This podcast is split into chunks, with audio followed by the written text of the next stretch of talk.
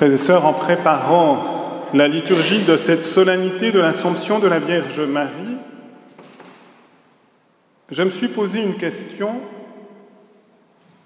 Pourquoi l'Église a-t-elle choisi les textes bibliques que nous venons de proclamer pour cette fête? Et en particulier, dans un premier temps, l'évangile de la visitation. Et mon intention, c'est d'abord porter sur le tout premier verset de cet évangile. Marie se mit en route et se rendit avec empressement. Marie a été avec empressement rencontrer sa cousine Élisabeth, enceinte de Jean-Baptiste. Cet empressement n'est pas le stress. Cet empressement, c'est l'élan généreux et particulièrement généreux, même éminent en Marie, de la charité, de la vie théologale qui habitait son âme dès le premier instant pour elle de son existence, puisqu'elle est l'Immaculée Conception, et qui s'est poursuivi tout au long de son existence. C'est cet élan d'amour qui continuait en permanence à tourner pendant les neuf mois de grossesse Marie vers son intérieur, où le Verbe de Dieu, la deuxième personne de la Sainte Trinité, s'était fait chair au jour de l'Annonciation et demeurait en permanence en elle. Mais sans être distrait de cette présence de Dieu en elle, Marie a aussi été avec empressement dans l'amour du prochain pour se mettre au service. Marie continuera tout au long de sa vie dans ce même empressement d'amour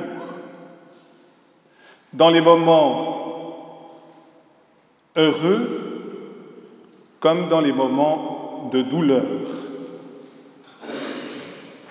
Et en effet, Marie n'a jamais relâché ce don d'elle-même à Dieu et au prochain, obéissant au double commandement que son Fils allait donner de l'amour de Dieu et de l'amour du prochain.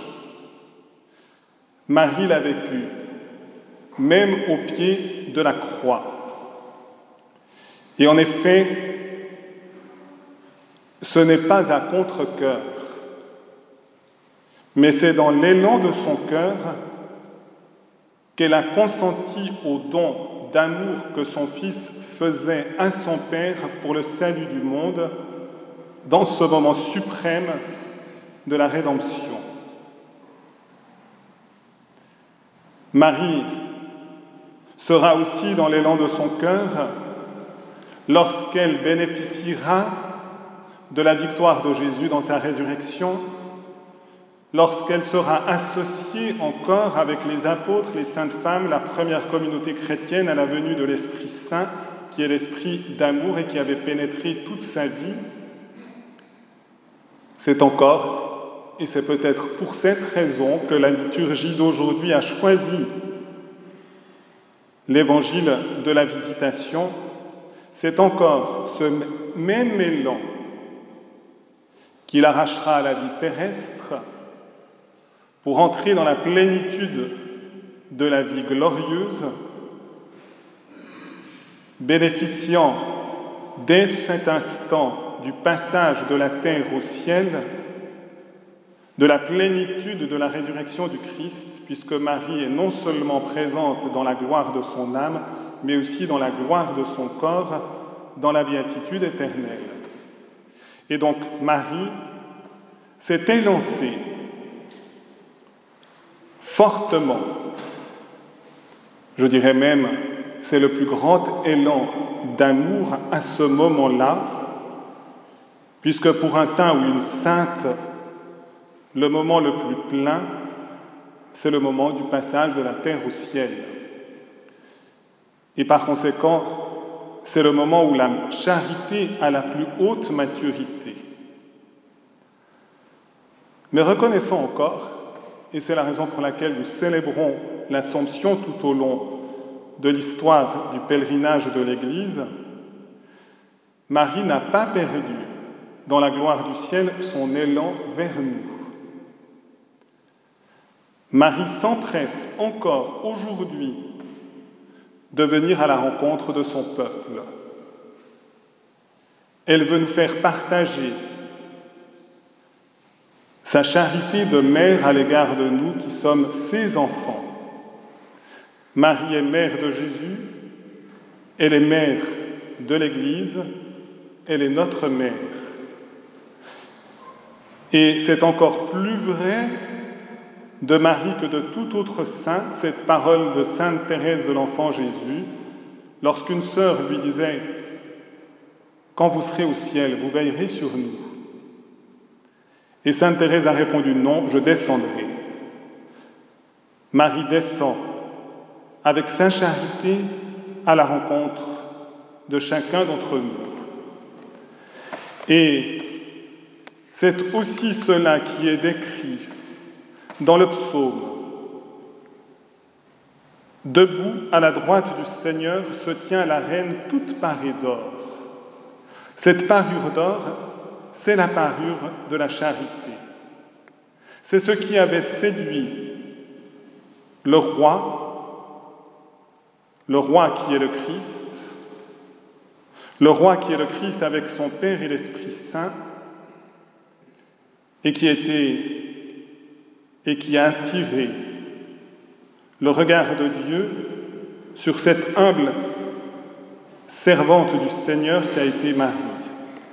C'est encore la beauté de la charité qui se déploie maintenant dans le corps glorieux de Marie, qui est ce signe, un grand signe, nous dit Saint Jean dans l'Apocalypse, une femme ayant le soleil pour manteau, la lune sous les pieds, et sur la tête une couronne de douze étoiles.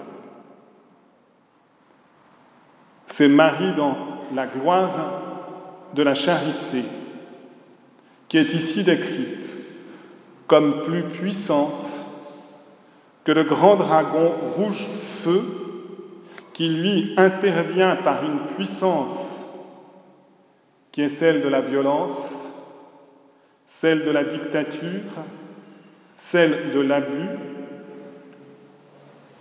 mais Saint Jean, inspiré par le Saint-Esprit, nous dit clairement, le signe victorieux, c'est cette femme en apparence fragile, mais puissante, de la puissance de l'amour qui l'unissait au Tout-Puissant Père, Fils et Saint-Esprit. C'est encore cela que Marie exprimait dans la conclusion de l'évangile d'aujourd'hui mon âme exalte le Seigneur, exulte mon esprit en Dieu, mon Sauveur. Si Marie peut se réjouir éternellement, c'est parce qu'elle est immergée dans le mystère de Dieu qui est amour. Et c'est pourquoi tous les âges la diront bienheureuse. Frères et sœurs, chers auditeurs et auditrices de Radio Maria, Laissons nos cœurs envahis par ce mystère de Marie.